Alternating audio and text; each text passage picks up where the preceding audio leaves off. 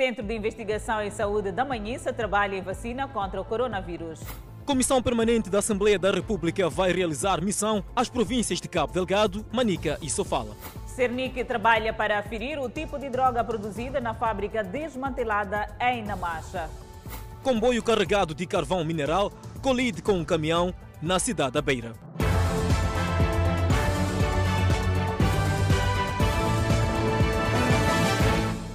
Boa noite, estamos em direto e seguramente em simultâneo com as redes sociais e a Rádio Miramar. Sem ter criado vítimas humanas, um comboio carregado de carvão mineral colidiu com um caminhão que transportava adubo. A colisão que aconteceu no bairro de Manga foi devido à negligência do motorista do caminhão que não respeitou a sinalização. O fato aconteceu no princípio de tarde desta sexta-feira numa das passagens de nível na zona da Manga, na cidade da Beira. Testemunhas contam que o motorista do caminhão ignorou a sinalização do comboio, como também do guarda que esteve no local. O carro vinha de lá embaixo, conforme estão a ver. Na medida que estava a subir, o comboio vinha deste lado, apitando para de modo que não tivesse ninguém, nenhum obstáculo na, na, na, na sua via. Né? Então o motorista não quis parar com o caminhão, tentou esforçar, esforçar, quando já estava a subir, terminar a subida. Foi arreando a pressão do motor, só conseguiu passar a cabina e a plataforma foi apanho com o comboio. E até agora eu estou em pânico. Sim, porque é a primeira vez que eu vejo esse tipo de situação. Ele já se percebeu que o, o comboio buzinou. Acho que ele também acabou ficando em pânico. Fez esforço para poder tirar a cabeça. Já tinha passado o comboio também, logo na hora chegou, embateu. Aí já não conseguimos ver nada. Este é o momento em que o comboio já deixa este espaço onde aconteceu o acidente, bem próximo da empresa Transcom, na capital provincial de Sofala depois de terem sido feitos trabalhos no sentido de retirada do próprio caminhão e já agora restam aqui alguns sacos que efetivamente serão retirados para posteriormente aliviar-se esta via. Por conta desta situação, o trânsito nos dois sentidos ficou condicionado à circulação de viaturas por cerca de duas horas. As nossas fontes dizem que em algum momento tem havido negligência por parte dos motoristas que não respeitam sinais existentes no local. Alguns motoristas ignoram, mas a, a disciplina existe através dos sinais. Porque na realidade, como esta é uma grande empresa, sempre eles sinalizam que o comboio está por vir e tem que parar. Então hoje não houve essa informação. É negligência, né? Aquilo que... Eu também sou motorista, sou caminhonista. Né? Quando a gente vê uma coisa dessa, medimos a distância, sempre temos aquele desprezo tipo comboio, anda devagar. Nós, como nosso motor tem pressão, vamos conseguir passar. E dá no que dá. Uma equipe dos Caminhos de Ferro de Moçambique esteve no local a fazer trabalhos. O motorista e a empresa proprietária do adubo não quiseram prestar declarações sobre o fato. Para além de danos no próprio caminhão, parte da mercadoria ficou espalhada pelo chão criando um prejuízo ao proprietário da mesma. Uma força conjunta da Polícia de Trânsito e a Direção de Transportes e Comunicações da cidade de Maputo efetuou hoje um trabalho de fiscalização. O ato tinha em vista travar a desobediência de alguns chapeiros no que tange à lotação, em clara violação das medidas de prevenção da Covid-19. Manhã de sexta-feira, Estrada Nacional número 1, Terminal da Junta. Local escolhido pela equipa formada pela Polícia e Direção dos Transportes e Comunicações da cidade de Maputo para travar a superlotação dos transportes de passageiros. Temos reparado, temos recebido denúncias, temos também reparado que existe o desrespeito pela lei por parte dos transportadores de semicoletivos e, de, e, coletivos de passageiros. Várias foram as viaturas fiscalizadas, algumas das quais encontradas superlotadas. É o caso deste autocarro, onde parte de passageiros foram obrigados a desembarcar antes mesmo de chegar ao destino e o motorista multado. Mesma sorte teve o motorista deste autocarro, fazendo rotas em peito museu. Compre que na terminal estava cheio de pessoas, então ela você, você não está a ajudar, você está a prejudicar. Não, é, ali, quando, onde, le, onde levei, levei no, no caminho para o cobrador, que eu trabalho com ele, levei pelo os, os, os, mas, mas aquela, pessoa que, aquela pessoa que tu estavas a ajudar não está a pôr em risco de contágio com o Covid? Sim. Numa altura que se fala de superlotação, violando desta forma a norma estabelecida, o transporte de 15 lugares é que tem se comportado da melhor forma na estrada, segundo a polícia de trânsito. Bom, até este momento há, há, que, há que salutar o comportamento dos, dos, dos transportadores semicoletivos, porque a maior parte deles acatam com aquilo que são, que é a lei. Contudo, existem, existem sempre prevaricadores. Neste caso, os transportadores de 15 lugares são os que melhor, até este momento, têm, têm melhor se comportado. Mas nem sempre. Este minibus, por exemplo, foi flagrado com passageiros a mais. Automobilista, não sabe disso? É proibido pôr 4444. Por que, que faz isso? O cobrador fugiu e o motorista foi multado. A polícia chama a atenção aos passageiros para evitar entrar em viaturas superlotadas por representar maior risco de contágio com Covid-19, numa altura em que a cidade de Maputo lidera em número de casos positivos e óbitos. CIP diz que há tentativa de manipulação no processo contra já constituídos arguídos no crime de violação sexual de uma menor na Matola. Já estão detidos em prisão preventiva os três indiciados, incluindo o agente do Cernic, envolvidos na violação sexual de uma menor de 13 anos no município da Matola. Foram igualmente constituídos arguídos mais duas pessoas, sendo uma mulher. As duas pessoas respondem liberdade sob termo de identidade e residência. Entretanto, dois arguídos são dados como foragidos, havendo mandados de captura contra eles. Em comunicado, o CIB diz ter tomado conhecimento enquanto decorre a instrução do processo que há tentativa de manipulação do mesmo para que o juiz da instrução criminal não pronuncie os arguídos e os mande em liberdade. O CIP avança ainda que a tentativa de manipulação do processo é encabeçada pela diretora dos Recursos Humanos do CERNIC, numa província identificada, que é mãe de um dos arguídos, e pela procuradora, que é irmã de um dos arguídos, no mesmo caso, que tentou manipular o processo contra os violadores da menor. Segundo apurou o CIP, Antes da detenção dos arguídos, a magistrada do Ministério Público manteve encontros com os elementos do grupo para instruí-los sobre como estes devem apresentar-se diante do Ministério Público quando forem notificados para audição. O CIP apurou ainda que a procuradora Irmã mantém relações privilegiadas com um procurador-geral adjunto, de quem busca ajuda para salvar o irmão, que pode ser condenado a pena de prisão maior. O CIP segue o desenrolar do caso de perto. Recorde-se que pesam sobre os elementos do grupo crimes cumulativos de violação, ministração de substâncias nocivas à saúde, corrupção de menores e utilização de menores na pornografia. Por outro lado, o Serviço Nacional de Investigação Criminal desmantela laboratório de fabrico de droga na província de Maputo. Adelaide, em conexão com o caso, sete indivíduos foram detidos, dos quais cinco mexicanos e dois nacionais. Foi o flagrante no ato de produção de droga na localidade de Impamputo, no distrito de Namacha, província de Maputo, que editou a desativação deste laboratório clandestino e neutralização de sete indivíduos implicados. Esta sexta-feira, o Serviço Nacional de Investigação Criminal veio a público com mais dados e disse que o trabalho de desativação da fabriqueta durou cerca de um ano. Esta operação resulta de cerca de um ano de investigação de, de uma criminalidade eh, transnacional e organizada, mormente fabrico e tráfico de drogas, que culminou com a identificação deste local e a detenção de cerca de sete indivíduos em, flagrante.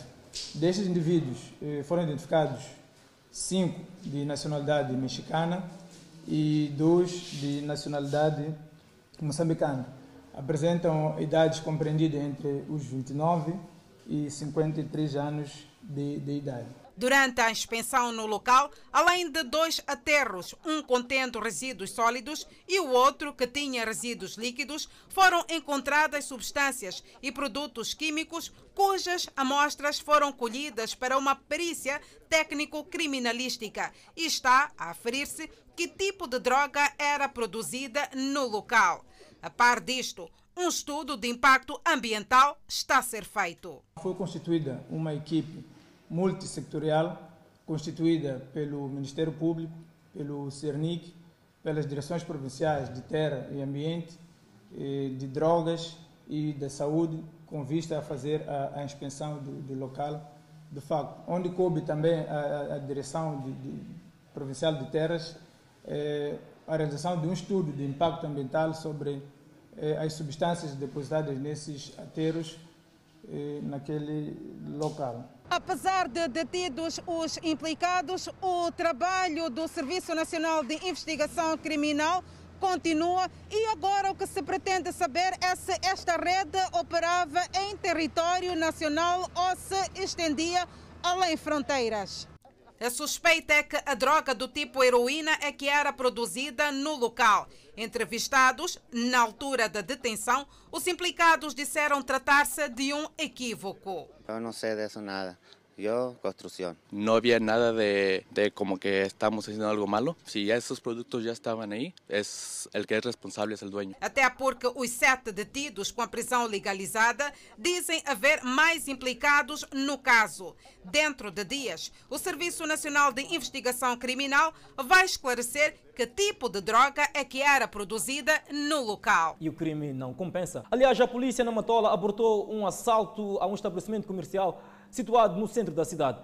Na ocasião foram detidos dois indivíduos e uma viatura foi apreendida. Usavam roupas de luz, fruto de ações criminais. Dizem chamar-se Mário Salvador e Orlando Salvador, de 27 anos e 30, respectivamente. Foram detidos pela polícia quando preparavam-se para arrombar um estabelecimento comercial na cidade da Matola. No âmbito do trabalho operativo policial, foram neutralizados dois indivíduos em flagrante delito quando tentavam arrombar um estabelecimento comercial.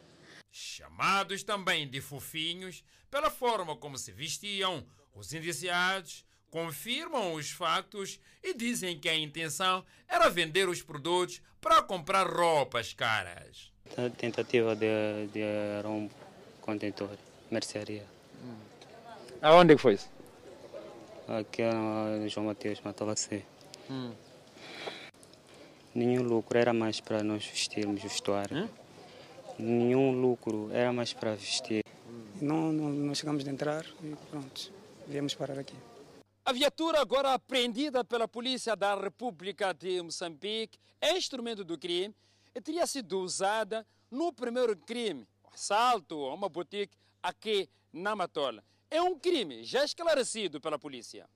Nós só uh, arrombamos o boutique, que usamos a, usa, levamos a roupa só para vestir, não para vender. No crime que desgraçou a boutique, os indiciados furtaram várias peças de roupa para além de valores monetários. E o Tribunal Judicial da Beira condenou a quatro anos de prisão maior convertidos em multa os dois arguídos implicados no desvio de mais de 9 milhões de meticais do Hospital Central da Beira. Um engenheiro informático que invadiu as contas do Hospital Central da Beira e o empreiteiro de obras que cedeu suas contas para que mais de 9 milhões de meticais furtados da maior unidade sanitária da região central do país fossem transferidos, conheceram nesta sexta-feira a sua sorte na sentença lida pelo juiz Sérgio Nunes. O tribunal concluiu que, com base nos depoimentos dos arguídos e os elementos constantes dos autos, os implicados cometeram o crime de que são acusados de ter condenado a quatro anos de prisão maior. Os quatro anos de prisão maior foram convertidos em multa de até 12 anos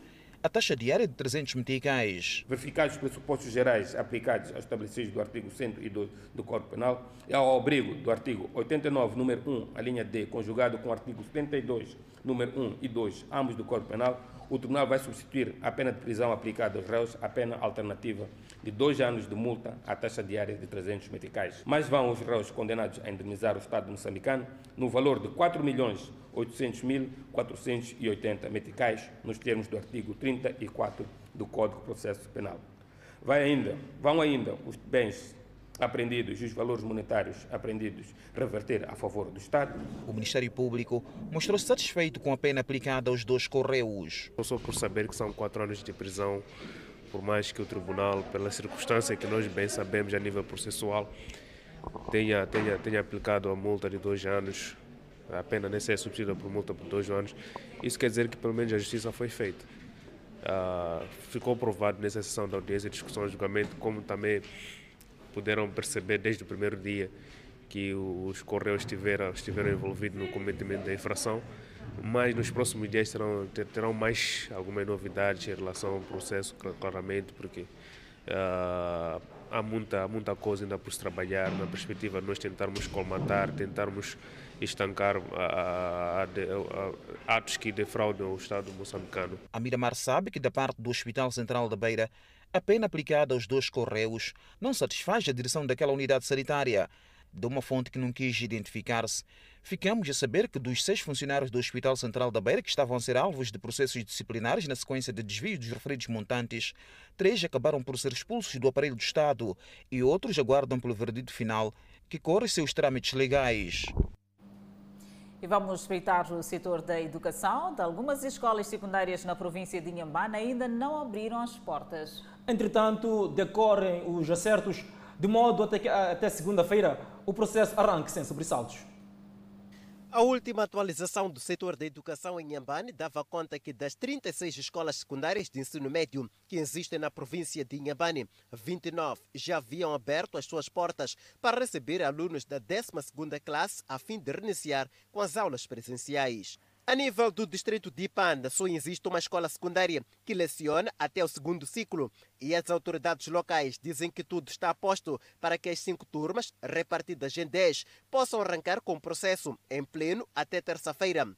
Esta semana foi reservada para o acerto das turmas, distribuição dos horários aos professores e alunos. Criamos as condições, que é o, o distanciamento, isso para dizer que cada uma das salas, no máximo, vai ter 20 alunos são 209 alunos também na totalidade. Acho que é um número gerível, posso assim à semelhança de Panda, Mabote e outro distrito recôndito da província de Inhambane. Aqui só existe uma escola secundária do nível médio. As estruturas de educação neste distrito dizem ter criado todas as condições para que as aulas arranquem sem sobressaltos e evite também o contágio pela Covid-19 aos alunos e professores. A partir do momento que tínhamos uma data inicial que era de 27 eh, de, de, de, de agosto, que a retoma devia acontecer, tinha começado um trabalho de reuniões ao nível do Conselho de Escola, ao nível das lideranças dos bairros e também através da nossa rádio comunitária íamos difundir a informação no sentido dos pais preparar os alunos a partir de casa, na perspectiva de prevenção, menos contacto e que a escola responsabilizaria-se por cuidar dos meninos na escola. Em relação à disponibilidade da água para lavagem das mãos dos utentes e manutenção de limpeza e higiene, boa parte das escolas em Nhambane confirma ter disponibilidade do chamado precioso líquido. Fizemos a, a canalização, porque não tínhamos água canalizada na escola. Agora estamos uh, na na luta de criar condições mínimas na área do, dos sanitários, não é? é? A ideia é puxarmos água mesmo até a, a, aos sanitários, porque neste momento temos torneiras, mas estão por fora, não é? Distrito de Mabote, nós temos uma escola que leciona ao nível de 12 classe e, por sinal, está na, na sede, e na sede, no âmbito do projeto eh, presidencial Água para a Vida, o distrito dispõe de água e a escola tem água canalizada. Para além disso, tem um poço e também tem reservatórios. As autoridades aqui em Nhambane apelam aos encarregados de educação a não proibirem os seus educandos de ir à escola. Contudo, pedem para que os mesmos observem as regras de prevenção, com destaque para o uso de máscaras de proteção facial. Pois bem, junta-se ao Fala Moçambique o nosso colega Edson Muyanga, algures no centro da cidade de Maputo, numa empresa, uma fábrica, onde supostamente trabalhadores eram mantidos em cativeiro contra a sua vontade. Boa noite, Edson Mianga. Peço mais detalhes à volta deste caso. Muito boa noite, Clemente. Boa noite, Adelaide. Respondo da cidade de Maputo,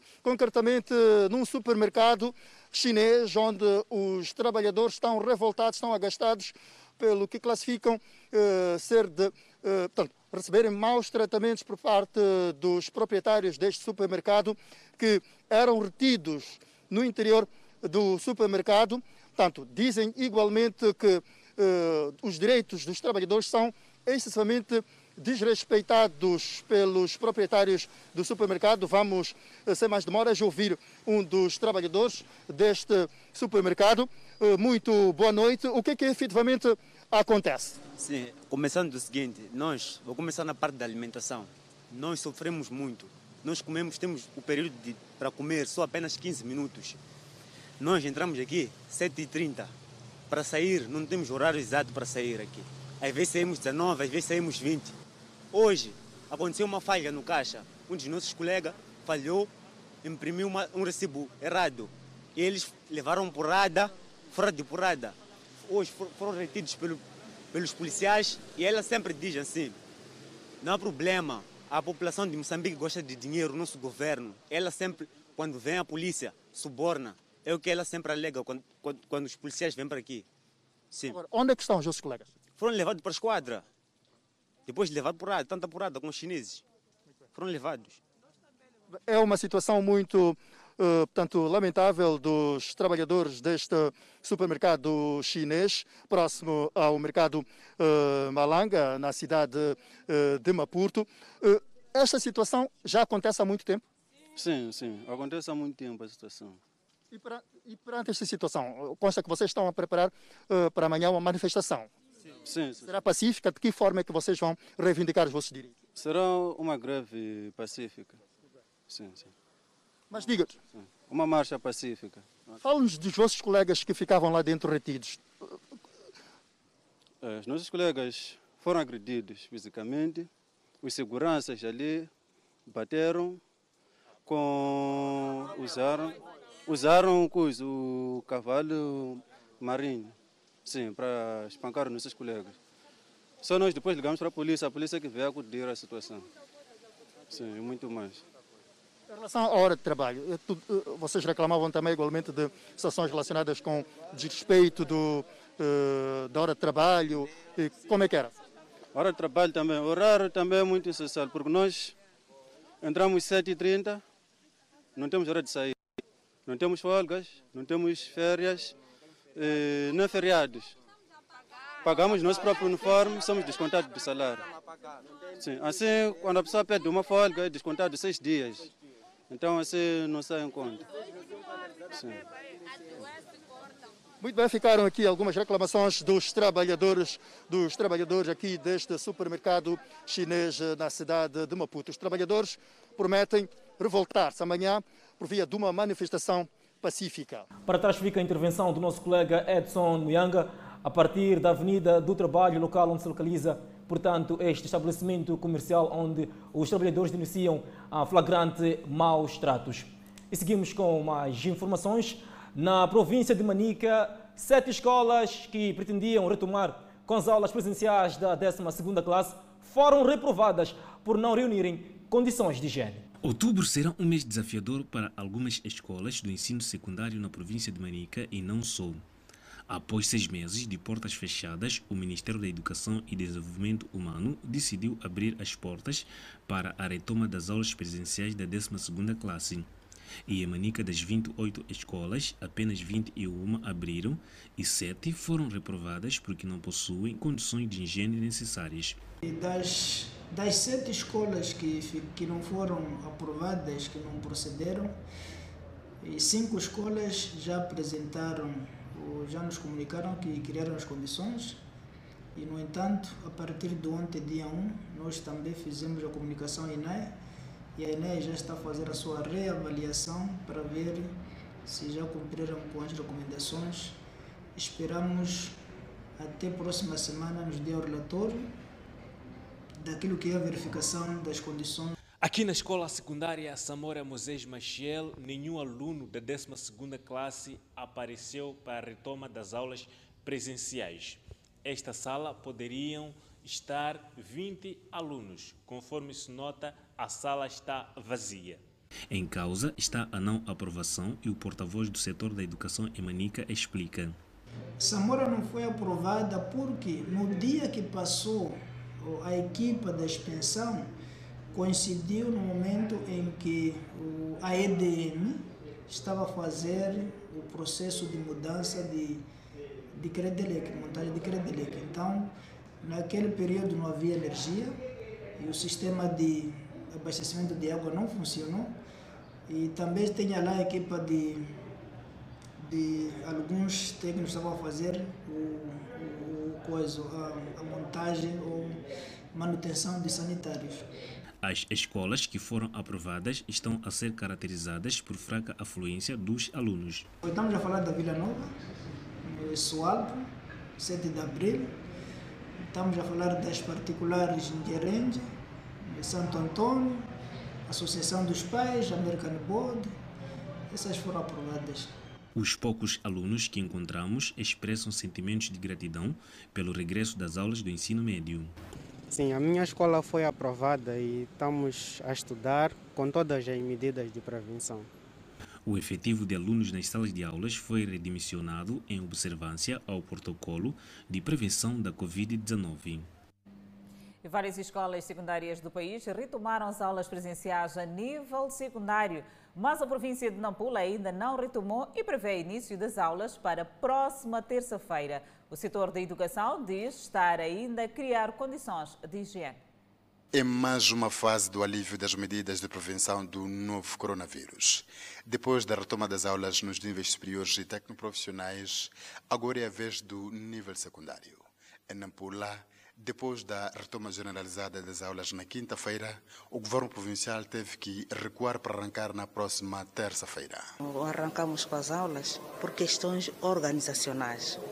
É o caso da, da, da, da divulgação das listas, em que os alunos também tinham que vir para ver as listas, eh, conhecer as salas onde estarão, uma vez que as turmas já foram redimensionadas. Do universo de 54 escolas secundárias existentes na Pula, apenas 20 estão em condições de retomar as aulas e 14 ainda precisam de canalização de água.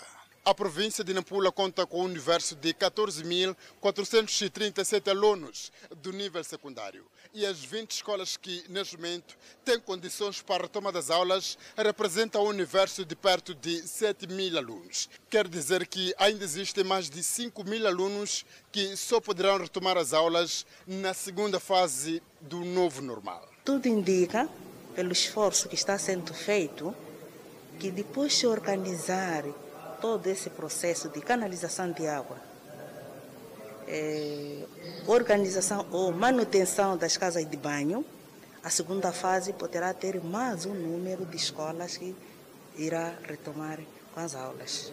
Nesta escola secundária, onde retomarão as aulas um total de 102 alunos, no universo de perto de 400, a indicação é de que já foram criadas condições de higiene para os alunos retomarem as aulas na próxima terça-feira. Na terça-feira já está tudo pronto. Já temos as turmas divididas, já temos as salas organizadas, todo o processo educativo já está pronto. Reforçarmos exatamente na, nos cuidados a, a ter segundo a pandemia. Recordar que este é o primeiro ensaio da retoma das aulas neste nível, para depois seguir-se aos outros níveis, caso não haja violação das medidas de prevenção da Covid-19. E ainda sobre o assunto em alusão, as escolas da cidade de Maputo estavam com os portões fechados para o curso noturno esta quinta-feira, que arrancou a retoma das aulas presenciais da 12ª classe. Portões fechados, escolas sem alunos. Esta é a imagem que caracterizava algumas escolas da cidade de Maputo. Na escola secundária Josina Bachel, não foi possível ver nenhum aluno que vinha ao recinto escolar para assistir aulas no curso noturno. Já na escola secundária Francisco Manhanga, foi possível ver um cenário diferente com estes jovens concentrados em frente ao portão principal da escola, com as pastas nas costas, mas sem poder entrar. São estudantes da 12 classe. Não perderam a oportunidade de vir à escola para assistir aulas, mas para sua surpresa, as portas estavam fechadas. Só poderão assistir aulas na próxima quarta-feira. São estudantes do curso noturno e já têm saudades de sentar a carteira. É, a ansiedade é tanta, é o primeiro dia e pronto, é só essa surpresa de não ter é, aceito, não ter é, conseguido frequentar ainda hoje, mas fala-se de, de quarta-feira, então vamos aguardar até quarta-feira para saber como é que nós vamos iniciar, a que horas, porque somente os da décima é, da, do curso noturno, diurno é que já, já começar. Entretanto, os alunos dizem já estarem bem informados em relação às medidas que devem ser respeitadas para a prevenção da pandemia da Covid-19 na retoma às aulas. Eu acho que a melhor coisa é prevenir. Sempre lavar as mãos, qualquer momento, qualquer coisa que for a tocar, depois lavar as mãos, sempre com máscara. E eu acho que a escola ah, também já preparou as carteiras em distante, mais um metro. Máscara toda hora. Ninguém deve tentar aparecer um diabo mandar tirar a máscara da boca, não. porque a prevenção é que vai nos manter saudável. As aulas da sétima, décima e décima segunda classes retomaram quinta-feira, dia 1 de outubro. E o Ministério da Educação e Desenvolvimento Humano assegura que o presente ano letivo vai terminar em fevereiro de 2021. E acompanha a evolução da Covid-19 no país. Moçambique registrou mais 22 casos totalmente recuperados da Covid-19 e com este número sobe para 5.595 totalmente recuperados da doença. Importa referir que o país tem um cumulativo de 243 indivíduos internados, dos quais 47 sob cuidados médicos nos centros de isolamento. No outro quadro, vamos apresentar o número de casos positivos. O país tem acumulativamente 8.979 casos positivos registrados, dos quais 8.684 são de transmissão local e 295 importados. Moçambique testou nas últimas 24 horas 1.718 amostras, das quais 91 revelaram-se positivas. Destes, 90 casos são de nacionalidade moçambicana e um de nacionalidade portuguesa. Todos os 91 casos hoje reportados são de transmissão local. Entretanto, Moçambique tem 3.316 casos ativos, 64 óbitos por Covid-19, com registro hoje de mais duas mortes. Trata-se de pacientes de 84 e 90 e 89 anos de idade, ambos do sexo masculino e de nacionalidade moçambicana. O Centro de Investigação em Saúde da Manhissa desdobra-se em trabalhos intensivos laboratoriais para vacina contra o novo coronavírus. As ciências de saúde em todo o mundo desdobram-se para a descoberta e testagem de vacinas contra o coronavírus. As grandes potências já estão avançadas a América irá entrar na última fase de teste nos finais de outubro. A Rússia já anunciou a conclusão dos testes e poderá ganhar a corrida. Há 34 projetos de vacinas contra a Covid-19 em testes no mundo. Em Moçambique, o Centro de Investigação em Saúde da Manhissa está em estudos para converter a BCG, vacina contra a tuberculose, em uma de prevenção de infecção pelo coronavírus. Hélio Mucavel, investigador em doenças respiratórias, encabeça o estudo. A BCG é uma vacina que já está em uso em Moçambique há vários anos, eu diria desde a década de 80, mas esta vacina é usada somente para a prevenção da tuberculose. Então, é neste âmbito que nós queremos testar se esta vacina também pode ser usada para a prevenção do, do coronavírus. Outro estudo em paralelo visa fundir outros fármacos para resultarem em uns capazes de evitar que o vírus tenha efeitos penosos no organismo. Vamos testar alguns antivirais, eh, que já como o lopinavir, que é usado para o tratamento da, do HIV, e vamos também testar a hidroxicloroquina. Delfino Vubil, investigador, é responsável pelo laboratório. Tivemos que nos proteger da cabeça aos pés para acedermos à área laboratorial. Luvas, protetores de solas de sapatos, batina e toca foi o equipamento a que adicionamos movimentos de precaução para encontrarmos Delfino no laboratório. Como profissionais de saúde, nós temos que uh, responder ao, ao, ao, ao diagnóstico para contribuir na, na, nas medidas de prevenção daqui da, da pandemia. É uma altura em que os profissionais de saúde têm desafios a dobrar, pois trabalham em exposição a infecções pelo coronavírus. Estamos num amplo laboratório com vários compartimentos e esta é a sala de extração de material genético, onde agir por precaução é um imperativo nós tivemos que melhorar primeiro né, as condições né, de, de, biossegurança dos nossos, do, dos nossos laboratórios, como por exemplo a aquisição né, dos uh, equipamentos né, de, de, de, proteção. É mesmo por isso que os profissionais de saúde serão os primeiros a se beneficiarem da vacina. É reduzir o absentismo laboral dos profissionais de saúde devido à infecção por, por coronavírus. Muitas são as organizações que se desdobram para encontrar soluções o Centro de Biotecnologia está a trabalhar com o Instituto Nacional de Saúde para aumentar o número de testes feitos diariamente no país. Donald Trump disse esta sexta-feira que ele e a primeira-dama Melanie Trump testaram positivo para o novo coronavírus, um mês antes da eleição presidencial. Analistas políticos em Moçambique descartam as possibilidades de grandes efeitos de colapso econômico devido ao referido diagnóstico. O teste positivo de Trump veio poucas horas depois que ele confirmou que a assessora sênior Hope Hicks, que havia viajado com ele várias vezes esta semana, tinha contraído o vírus. Trump foi visto pela primeira vez por repórteres a voltar à Casa Branca na noite de quinta-feira e parecia estar com boa saúde.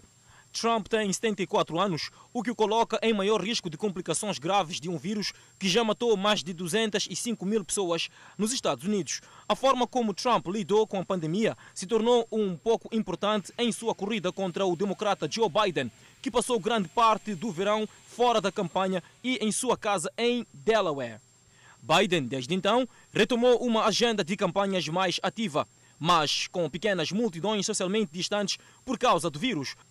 Biden também usa regularmente uma máscara em público, algo que Trump fez piadas ao seu respeito no debate de terça-feira à noite. Carlton Cadeado, analista político, não descarta a possibilidade deste facto trazer efeitos negativos à economia americana e mundial. Todavia, diz que os efeitos podem não ser colossais, uma vez que o país em questão é tecnologicamente avançado. É uma possibilidade, porque estamos a falar do presidente do maior país considerado economicamente mais eh, robusto. Mas também podemos dizer que essa é uma possibilidade mínima de afetar. Outro sim, Cadeado acrescenta que, embora já estejamos afetados socioeconomicamente, o resultado positivo de Trump pode não afetar o nosso país diretamente. Estou a falar de afetado do ponto de vista psicológico, estou a falar de afetado do ponto de vista econômico, financeiro, estamos a falar do ponto de vista de circulação de pessoas, das limitações das nossas liberdades, para ser mais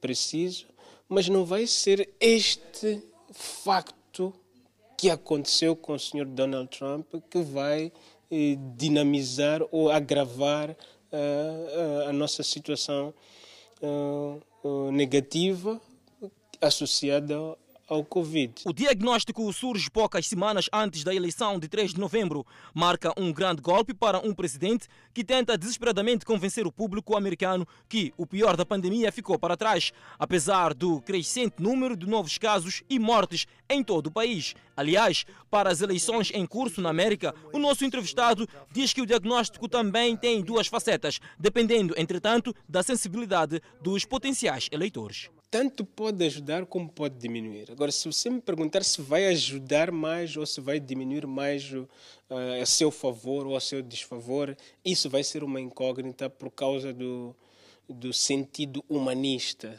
Os preços do petróleo aumentaram as perdas para mais de 3% esta sexta-feira, depois que o presidente dos Estados Unidos disse que testou positivo para o novo coronavírus, enquanto um pacote de estímulo dos Estados Unidos iludiu os negociadores em meio a preocupações contínuas sobre a demanda.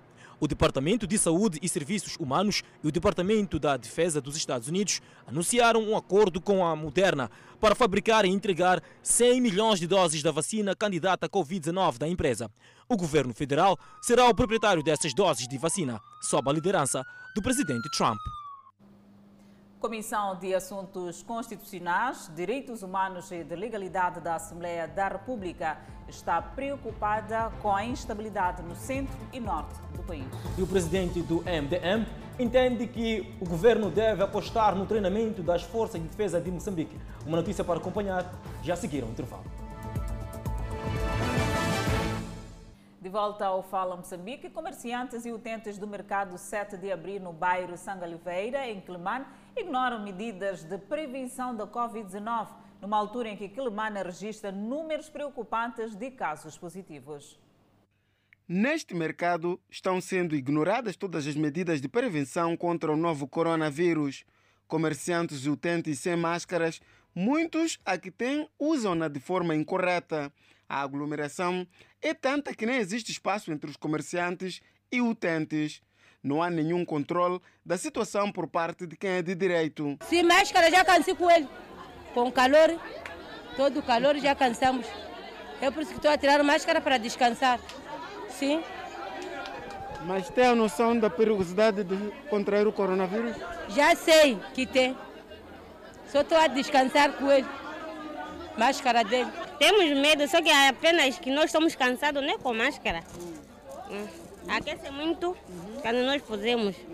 Então, assim, nem aliviar-me um pouco. Aqui no interior do mercado 7 de abril de Sangalveira é notório ver-se uma total desobediência daquilo que são as medidas de prevenção do novo coronavírus.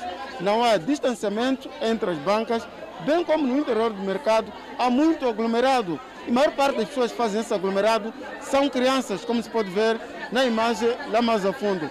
Crianças com idades compreendidas dos 7 aos 12 anos que vêm aqui ao mercado para exercer a atividade comercial a mando de seus encarregados de educação, um fator que pode estar a contribuir para aquilo que é o aumento de novos casos do coronavírus aqui na província da Zambésia. Sandrinha Mário, vendedeira de peixe fresco, afirma que as elevadas temperaturas que a cidade de Climane tem estado a registrar nos últimos dias criam um total desconforto quando coloca a máscara. Crianças estão a sofrer em casa. Nós estamos a alimentar criança para na estrada. Agora não estamos a andar na estrada, a dizer, tem que para andar, para andar tem que pôr máscara. Estamos estamos a pedir para esse de coronavírus cessar primeiro de um pouco. Aqui neste mercado existe este pequeno sistema para lavagem das mãos, mas o mesmo está inoperacional. As atividades de fiscalização sobre a observância de medidas de prevenção foram todas desativadas criando assim um relaxamento por parte dos cidadãos que se fazem ao mercado 7 de abril de Sangaliveira. A Comissão de Assuntos Constitucionais, Direitos Humanos e de Legalidade da Assembleia da República está preocupada com os atos de instabilidade no centro e norte do país. Nesta senda, a Comissão irá escalar as províncias de Cabo Delgado, Manica e Sofala para se inteirar do ponto de situação. A Comissão Permanente da Assembleia da República, reunida esta sexta-feira, fez saber que a primeira Comissão de Assuntos Constitucionais, Direitos Humanos e Legalidade vai realizar uma missão de trabalho às províncias de Cabo Delgado, Manica e Sofala. Este trabalho visa essencialmente trazer informação sobre a situação que se vive naquelas províncias. A Comissão Permanente aprovou os termos de referência para o trabalho que vai ser realizado pela Comissão dos Assuntos Constitucionais, Direitos Humanos e Legalidade nas províncias de Cabo Delgado, Manica e Sofala. A Comissão Permanente colocou o prazo até 30 de outubro para que a Comissão dos Assuntos Constitucionais, Direitos Humanos e Legalidade apresente um relatório sobre o trabalho que vai desenvolver nas províncias. Este trabalho tem a ver com a situação que se vive na província de Cabo Delgado, nas províncias de Manica e Sofala. É neste quadro que a Comissão Permanente acaba de deliberar neste momento. A bancada da Frelimo promete continuar a desenvolver ações com vista a contribuir para o estabelecimento de paz efetiva no país. O nosso compromisso como deputados da Assembleia da República pela parte da Frelimo, de tudo fazermos ao nível da Assembleia, de contribuirmos para a busca de uma paz efetiva e definitiva para o nosso país. Neste trabalho a ser realizado nas províncias de Cabo Delgado, Manica e Sofala, a primeira comissão vai igualmente solidarizar-se com as vítimas do terrorismo em Cabo Delgado e dos ataques armados na província de Sofala. O trabalho consistirá ainda em reforçar o movimento de solidariedade que tem vindo a ser desenvolvido pela Assembleia da República. Enquanto isso, o presidente do MDM entende que o governo deve apostar na formação e treinamento das forças de defesa de Moçambique para o novo cenário que se vive em Cabo Delgado. Davis Simango entende que o governo investiu muito nas forças de defesa e segurança de Moçambique e não acompanhou a evolução de formas de combater a guerra e neste momento enfrenta dificuldades para poder solucionar a situação de Cabo Delgado numa altura em que a população daquela região do país espera uma solução a curto prazo devido ao sofrimento que as mesmas enfrentam há um teatro das operações uh, e no meio desse teatro das operações, tendo em conta que os, as nossas forças de defesa e segurança são seres humanos, vivem aquele trauma, tem uma pressão enorme pela forma brutal como a guerra acontece. Porque os terroristas eh, não têm piedade, não têm respeito pelos direitos humanos uh, esquartelam os nossos corpos e matam de uma forma brutal. Portanto, isso tudo é assistido, é vivido pelas nossas forças de defesa e segurança e, naturalmente, eles perdem, em algum momento, o norte. Portanto, é preciso treinarmos as nossas forças de defesa e segurança para que elas estejam preparadas em matéria, em matéria de ajuda humanitária, em matéria de direitos humanos e em matéria de consciência de que a sua responsabilidade é proteger o cidadão. Num outro desenvolvimento, o presidente do MDM diz que a situação de Cabo Delgado está aliada à falta de visão futurista e falta de emprego, infraestruturas qualificadas, fator que faz com que os jovens sejam a cada dia aliciados pelos insurgentes. Portanto, não se criou infraestruturas, não se adotou sistemas de produção de emprego, não se criou riqueza nas populações, os recursos locais não beneficiaram e não beneficiam os locais, não se criou educação e saúde acessível àquelas populações. Portanto, os jovens ficaram vulneráveis.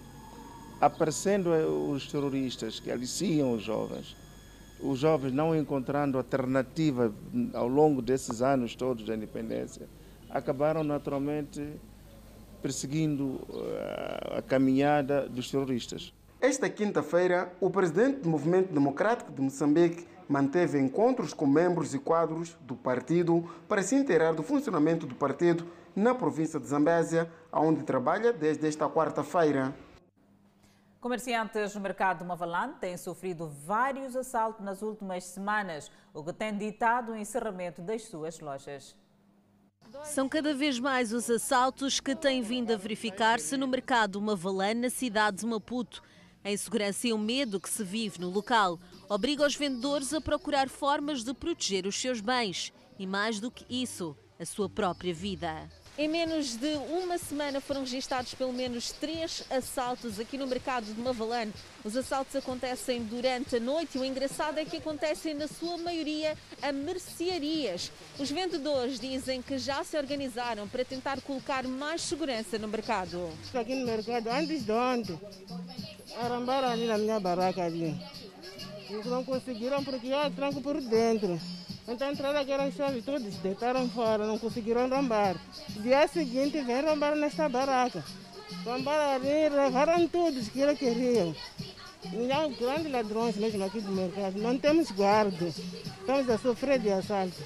Sua barraca não conseguiram levar nada? Não conseguiram, mas aqui conseguiram. Após os assaltos, os estabelecimentos preferem fechar as portas por uns dias para poder voltar a reerguer-se depois de tantos prejuízos.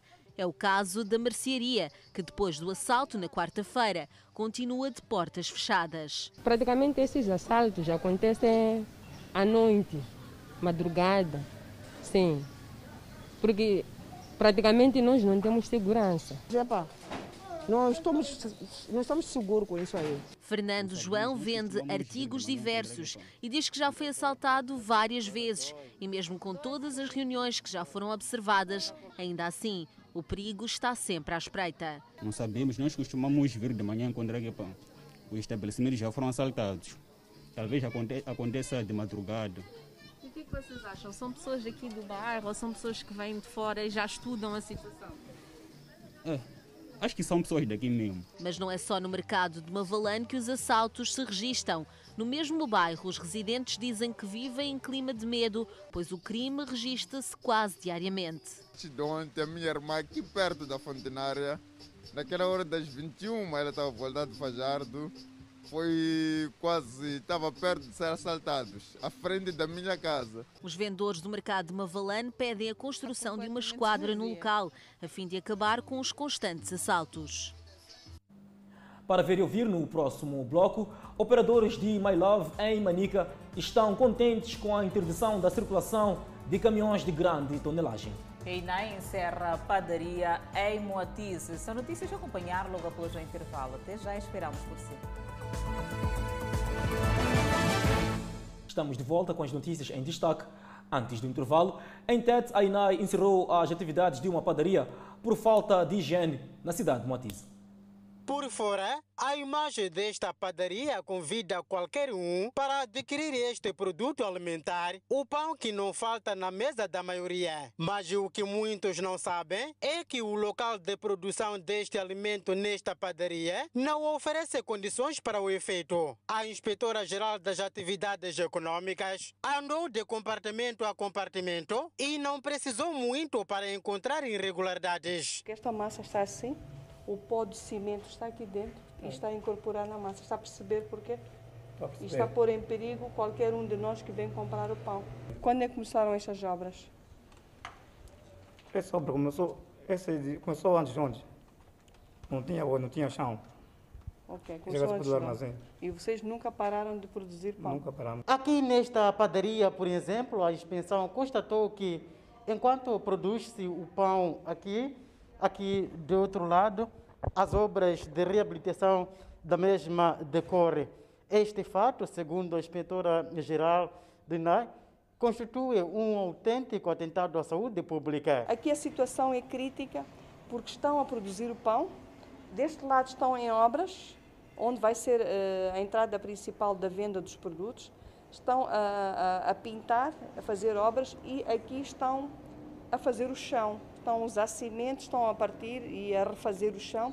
É crítico porque estes materiais, estes produtos, são produtos que acabam adulterando as massas. Aqui temos as massas em que estão a produzir o pão e depois tudo isto passa para o consumidor. Daí que a medida imediata é. O que temos que fazer é suspender temporariamente a atividade até que eles terminem as obras. Assim que terminarem as obras, eles devem comunicar à INAI por escrito e pedir à INAI que venha fazer uma uh, reinspeção. O proprietário reclama da falta de aviso da inspeção, mas reconhece as falhas e promete regularizar. Mas não devia ter um aviso? Não, a inspeção não se avisa.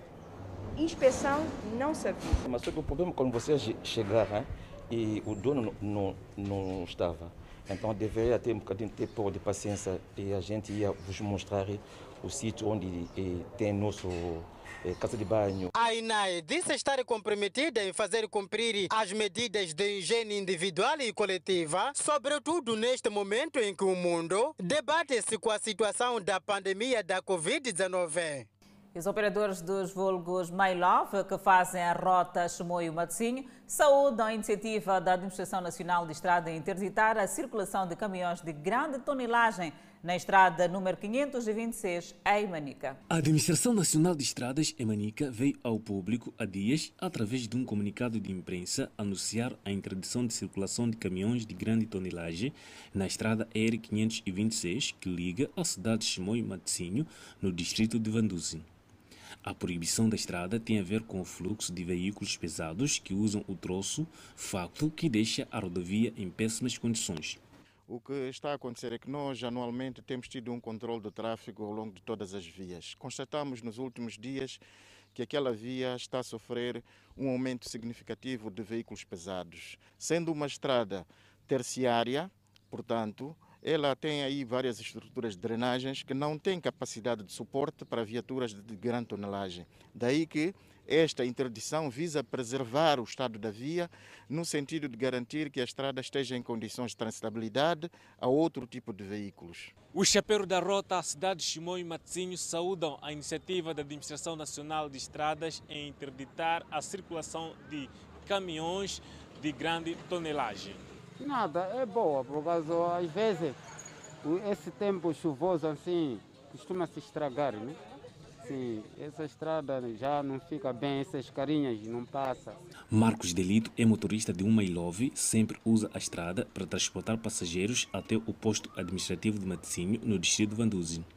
O mesmo conta que a circulação de caminhões na estrada complica sua trajetória. Aumentar, fundar essas pontecas para mais embaixo, ou abrir a estrada para estar mais grande, para termos espaço.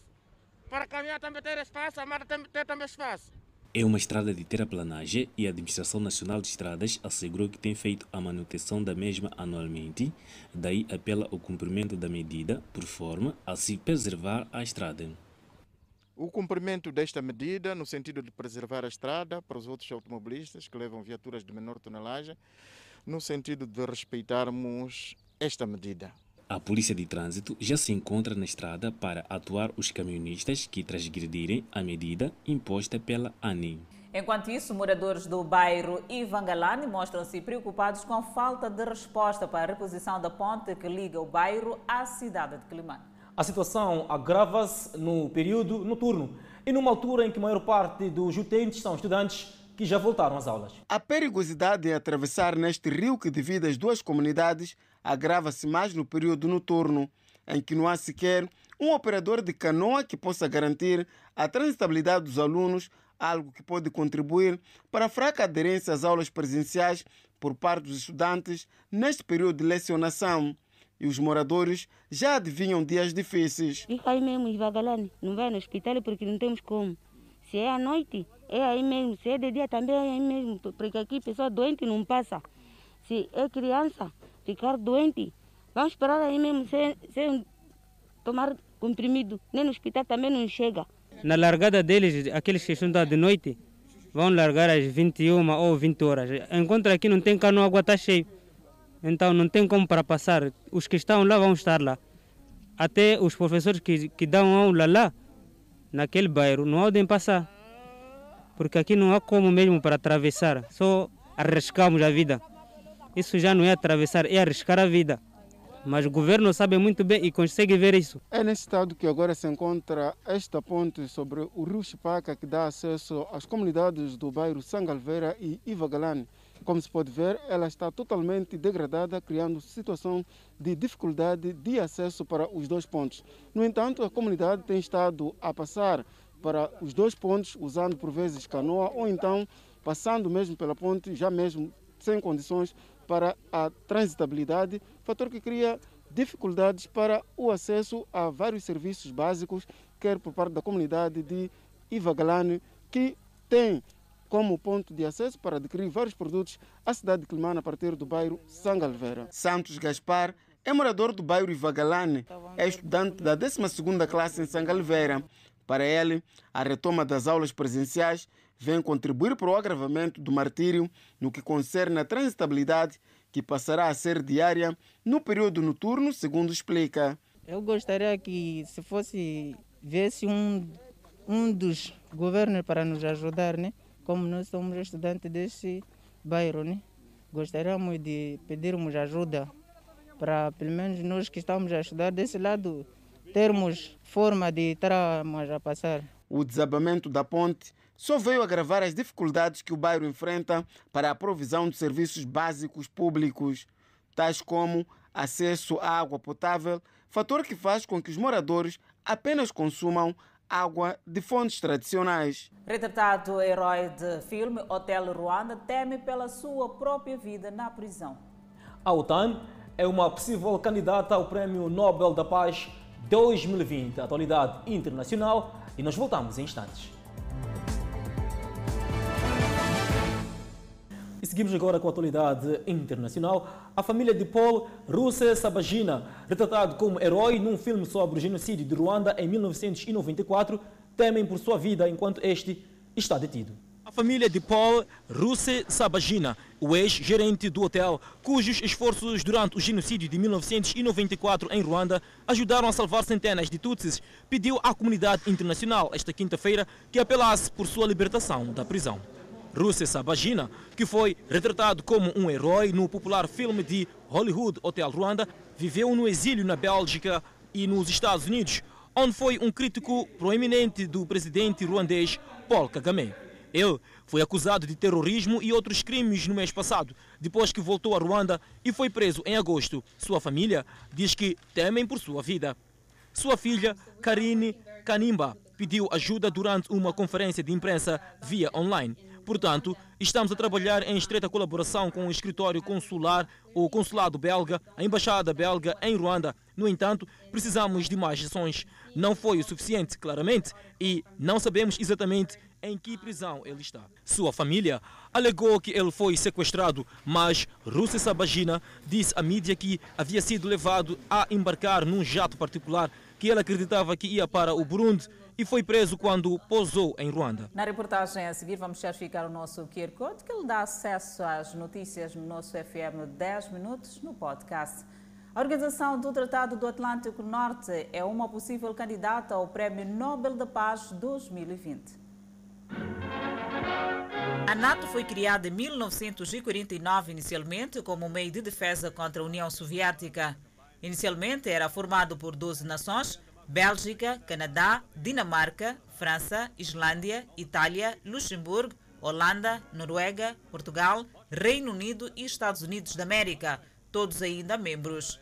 A Força Aliança de Defesa Regional de 30 nações afirma que tem como objetivo aumentar a estabilidade e o bem-estar e a liberdade de seus membros por meio de um sistema de segurança coletiva consagrado no artigo 9 do Tratado de Atlântico Norte. Desde o fim da Guerra Fria, a NATO interveio em conflitos na Bósnia e em Kosovo e desencadeou uma guerra civil na antiga República Lugoslava da Macedônia. O objetivo moderno do Tratado de NATO é enfrentar as novas ameaças à segurança que surgem em regiões além da sua porta, como o extremismo e novas formas de guerra. As nações têm se dedicado a encontrar forças especiais de defesa contra ataques químicos, biológicos e nucleares. O vencedor do prémio de 1 milhão de dólares, indiscutivelmente o maior prémio do mundo, será anunciado em Oslo no dia 9 de outubro. A cerimônia de entrega do Prémio Nobel da Paz ocorrerá em Oslo a 10 de dezembro. A polícia indiana disse que a morte de uma mulher vítima de violação sexual por grupo está a ser explorada para agitar e aumentar as tensões de casta. Um relatório indicou que não havia vestígios de esperma nas amostras coletadas da vítima, disse Prashat Kumar, diretor-geral adicional da Polícia do Estado de Uttar Pradesh. Uma mulher de escalão mais baixo do sistema de castas do país foi supostamente violada e morta no estado de Uttar Pradesh no mês passado. Sua morte gerou protestos em todo o país por ativistas de direitos humanos e partidos políticos. A Índia é um dos países mais perigosos do mundo para as mulheres, com violações sexuais a cada 15 minutos, de acordo com dados federais, números que grupos de direitos humanos dizem subestimar a escala do problema. Embora vítima fosse de comunidade Dalit, que enfrenta discriminação e violência frequentes, os quatro homens presos no caso eram todos de uma casta superior. Uttar Pradesh, que é governado pelo partido Bharatiya Janata do primeiro-ministro Narendra Modi, é considerado um dos estados mais inseguros para as mulheres do país.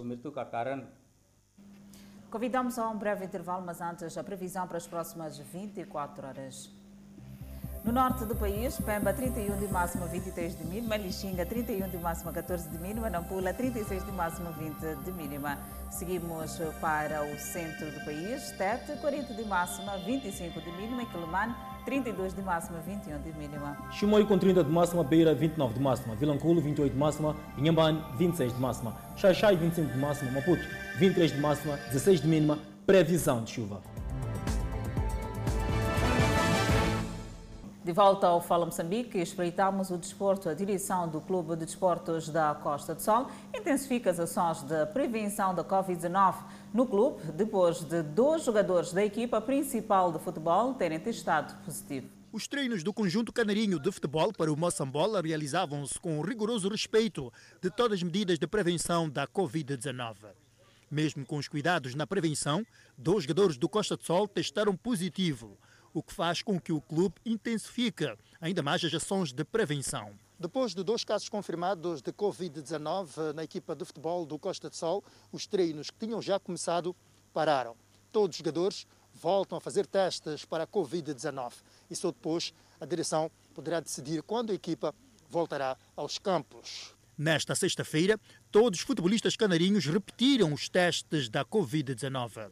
O secretário-geral do Clube de Desportos da Costa do Sol, João Nhambanga, revela que os jogadores que testaram positivo são assintomáticos e estão neste momento em processo de tratamento. O que está a acontecer agora é que, depois de nós termos o conhecimento da, de, desses casos, uh, tratamos logo de isolar o, o, os infectados uh, de forma a que não se misturem com outros que não, não testaram o positivo.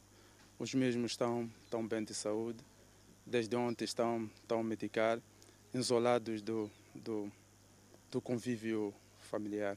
João Nhambanga avança ainda que o clube redobrou as medidas de prevenção, onde as instalações do clube foram desinfetadas.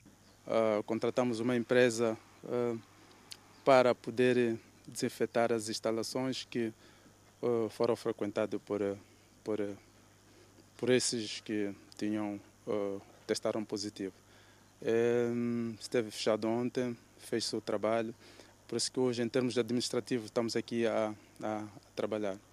Mas está tá, tá tudo bem, as medidas eh, continuam, só que pronto, agora nós reforçamos a, a, as medidas e continuamos a apelar às pessoas que se previnem. Depois dos Black Bulls, o Costa de Sol é mais uma equipa das que se preparam para o Moçambola, que pode arrancar em novembro, onde os futebolistas acusaram positivo para a Covid-19. O Fala Moçambique fica por aqui. Obrigada pela atenção dispensada. Encontro marcado nas redes sociais. Nós voltamos amanhã.